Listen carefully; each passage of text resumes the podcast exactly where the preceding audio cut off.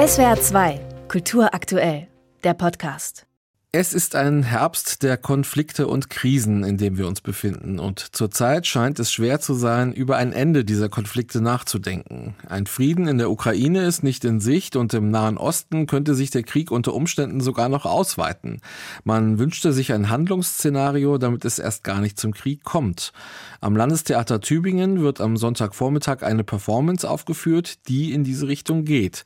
Wie man nach einem Massaker humanistisch bleibt. In 17 Schritten. Minuten. So lautet der Titel und es geht dabei um einen Text, der auf die Gräueltaten vom 7. Oktober reagiert. Darüber spreche ich mit der israelischen Regisseurin des Stücks Sapir Heller. Hallo Frau Heller. Hallo. Frau Heller, der Titel klingt nach einem Ratgeber oder nach einem Rezept. Was heißt denn für Sie humanistisch genau? Was wollen Sie mit dem Text bewirken? Naja, am 7. Oktober gaben richtige Grauenstaten, Angriffe der Hamas auf israelische Zivilisten und das hat dazu geführt, dass alle in Israel und auf der Welt in einem richtigen Schockzustand äh, gewesen sind. Auch ich, auch die Autorin und ich war wirklich eine ganze Woche gelähmt, würde ich sagen lag wirklich nur im Bett, abgeheult, ab Nachrichten gehört und äh, Kontakt mit meiner Familie in Israel gehabt und war in eine ganz, ganz große Machtlosigkeit und wirklich ein großes Ohnmachtgefühl. Und irgendwann war ein starkes Gefühl bei mir, ich muss aus dieser Machtlosigkeit raus, ich muss da ähm, etwas machen.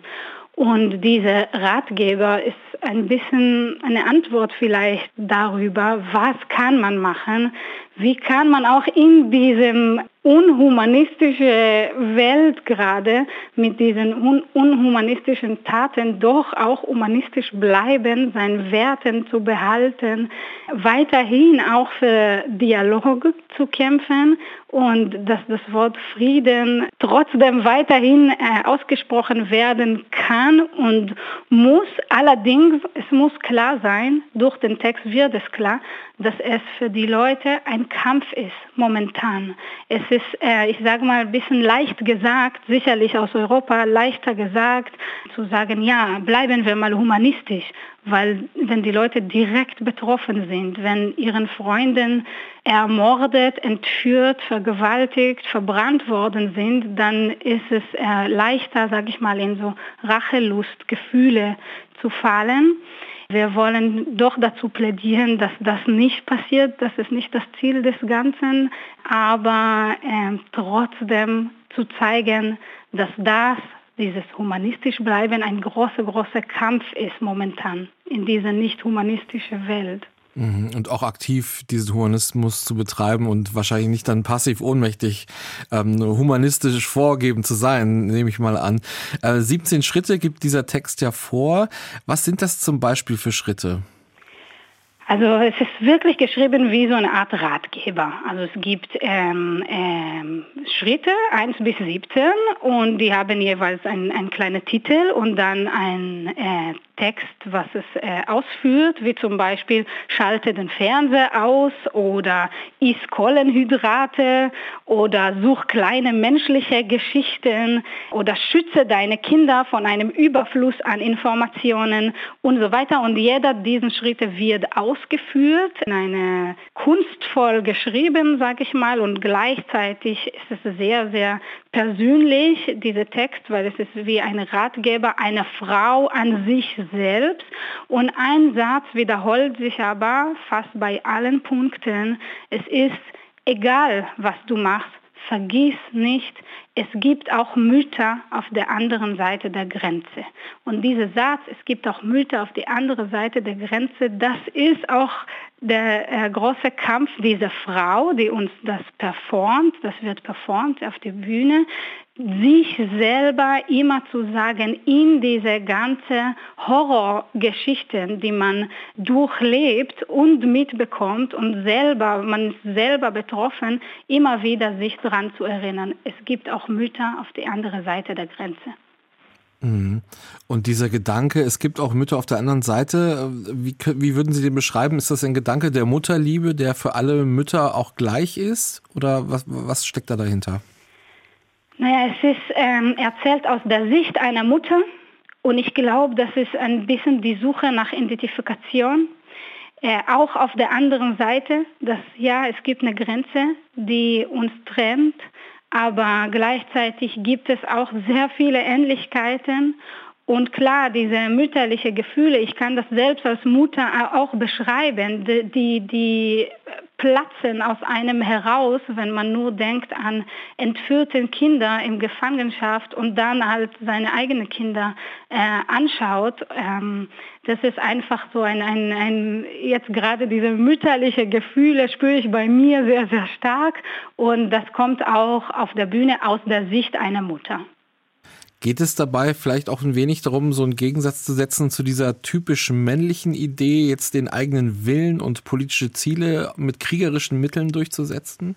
Also es ist nicht das Ziel der, der Inszenierung, würde ich sagen. Es ist, wie gesagt, einfach unsere Figur auf der Bühne, ist eine Frau, ist eine Mutter. Es ist trotzdem ein Fakt, dass Krieg eher ein Männergeschäft ist. Das muss man auch sagen. Und obwohl äh, Frauen da auch stark involviert sind, ob tatsächlich an der Front, ob es äh, die Mütter sind, die ihre Söhne zu bestimmten Werten äh, oder Idealen äh, erzogen haben und so weiter und so fort. Am Endeffekt ist es aber schon äh, vor allem an dem Tisch, wo die Entscheidungen fallen, sind es ähm, fast 100 Prozent Männer. Es ist aber nicht der Fokus in der Inszenierung, würde ich sagen, jetzt äh, über ähm, Geschlechter zu sprechen, überhaupt Geschlechterunterschiede, sondern es ist einfach die Entscheidung, dass die Figur, die einzige Figur in diesem Stück eine Frau ist und eine Mutter und sie spricht einfach über ihre eigene Perspektive. Mhm. Und wie ist dieser Text eigentlich entstanden und an wen richtet er sich konkret? Weil so wie er jetzt dasteht, ist er ja, hat er ja was Universelles und könnte ja irgendwie überall auch stattfinden. Genau, in dem Text wird auch das Wort Israel, Gaza, Hamas, die fällt kein einziges Mal. Also diese Worte fallen gar nicht.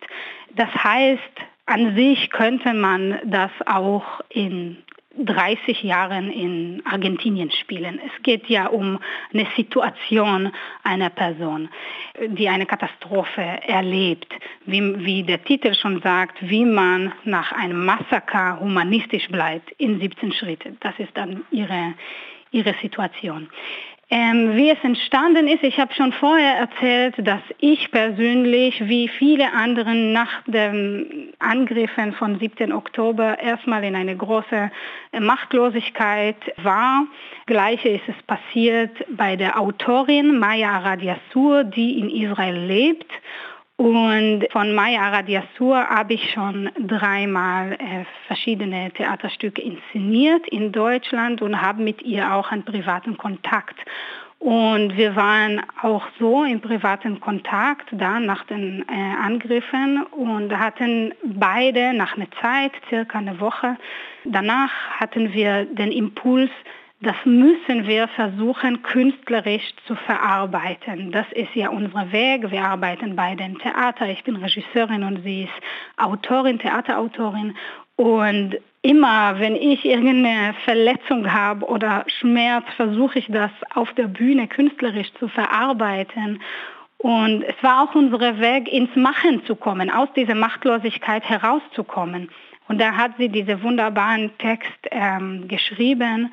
Und ich hatte ein paar Tage später eine inszenatorische Idee dazu und habe das mit verschiedenen Theatern äh, deutschlandweit ähm, oder im deutschsprachigen Raum besprochen. Und es gibt momentan zehn verschiedene Theaterhäuser, die schon fix zugesagt haben, dass sie diese Performance bei ihnen zeigen und mit anschließendem Podiumdiskussion mit unterschiedlichen Gästen dann zu der jetzigen Situation. Mit einem besonderen Stück reagiert das Landestheater Tübingen auf den Anschlag am 7. Oktober, wie man nach einem Massaker humanistisch bleibt, in 17 Schritten, heißt es. Und darüber gesprochen habe ich mit der Regisseurin Sapir Heller. Frau Heller, vielen Dank für die Auskunft.